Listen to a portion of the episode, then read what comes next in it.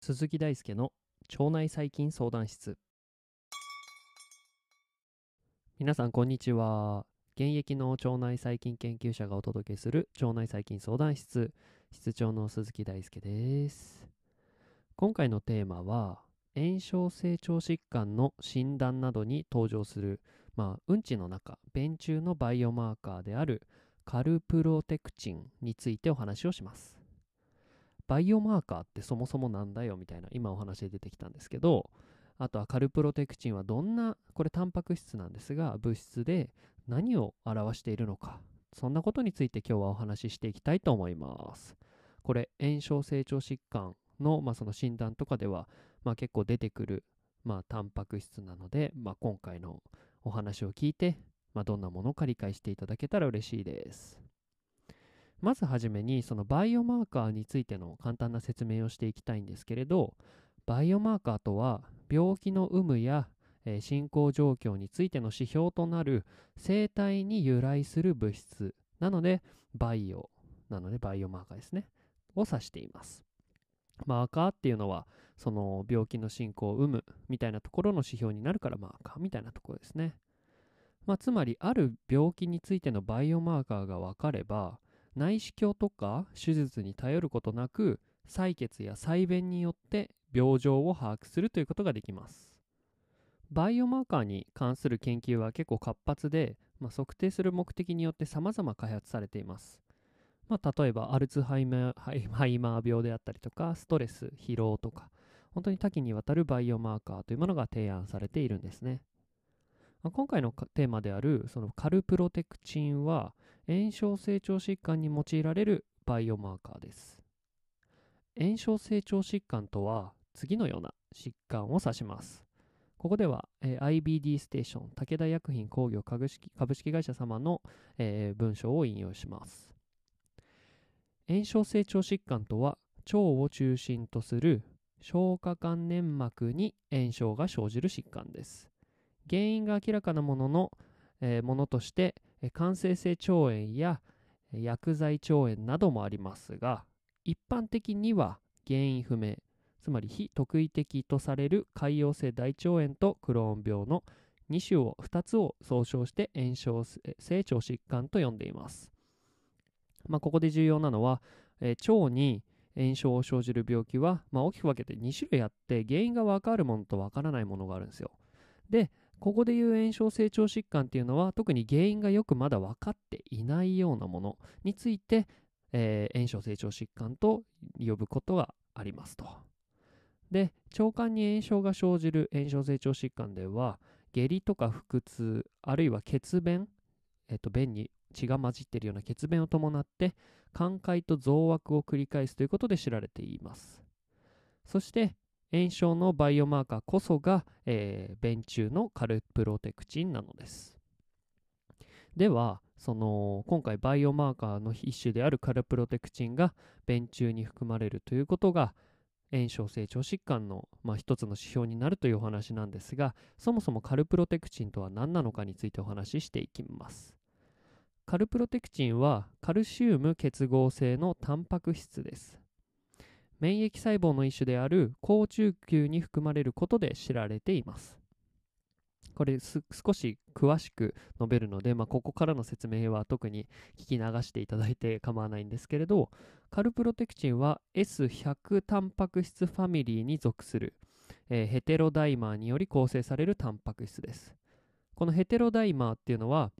まずそのダイマーっていうものがあってダイマーっていうのは2つの大きな分子がガチャンとつながってできるような、えー、複合体のことをダイマーと言います。で、ヘテロっていうのは異質みたいな、えー、接接頭時みたいなところで使われるんですが、つまり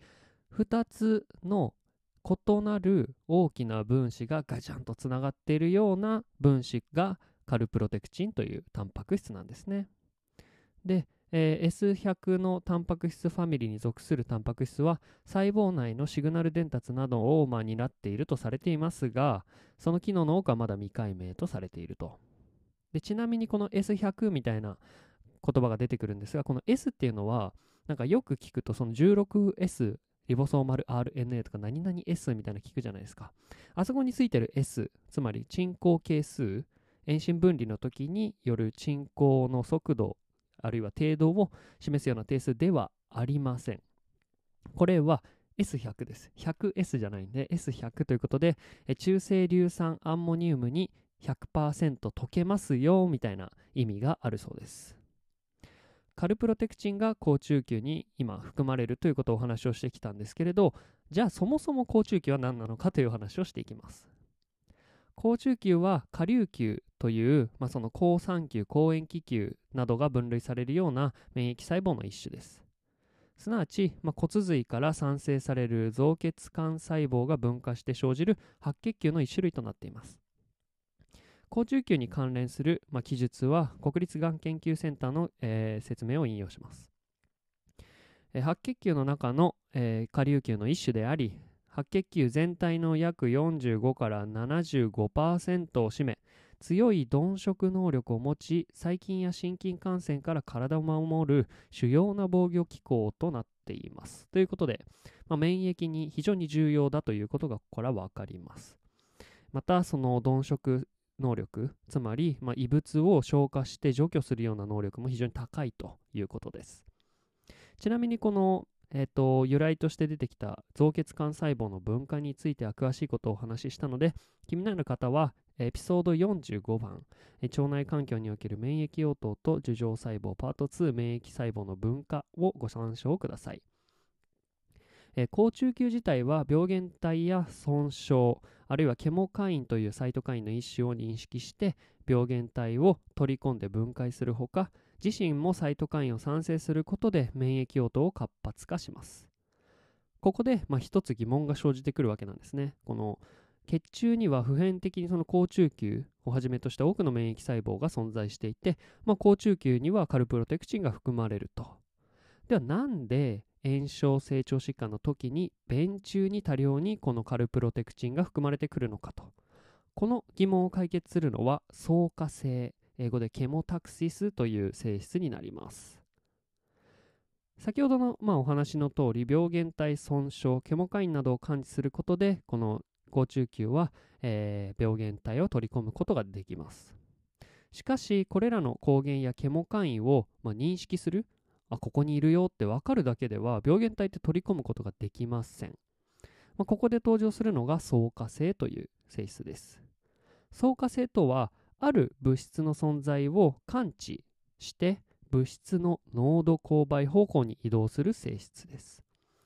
まあ、これ例えば細菌にとってえー、栄養となる物質が濃い方向へ向かうことでより効率的に栄養摂取できますが、まあ、これも、えー、相化性の一種です、えー、物質の濃度勾配が高い方向への誘引性を伴うつまり濃い方向に向かっていくような相化性は正の相化性反対に、えー、反対方向に逃げていく、まあ、つまり薄い方向に向かって、えー、進むような性質忌避性の伴う相化性は負の相化性と言っています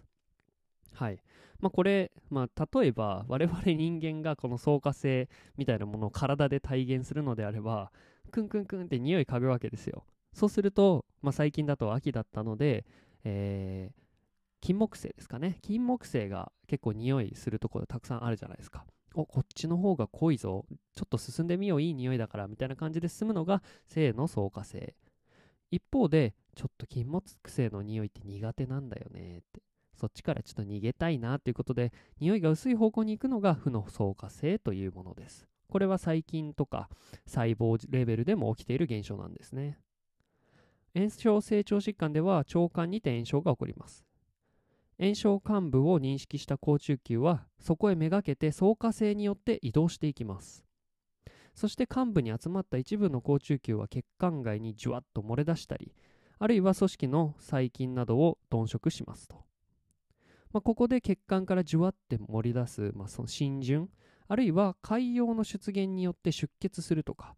それによって高中球とそこに含まれるカルプロテクチンが放出されていきますこれが炎症性腸疾患によってカルプロテクチンが便中に豊富に含まれる理由なんですね。今回はカルプロテクチン、高中級、相加性の説明とカルプロテクチンが炎症性腸疾患のバイオマーカーに用いられている理由というものをお話ししました。身体への負荷が少ないようなバイオマーカーの開発が疾患の早期発見機会の増加につながることが、えー、望まれますと。今後の期待今後の研究に期待ですねわからないこと、えー、難しいこと、紹介してほしいことあれば、Twitter、Instagram、ノート、コメント欄にてメッセージお待ちしております。えー、それでは本日も一日お疲れ様でした。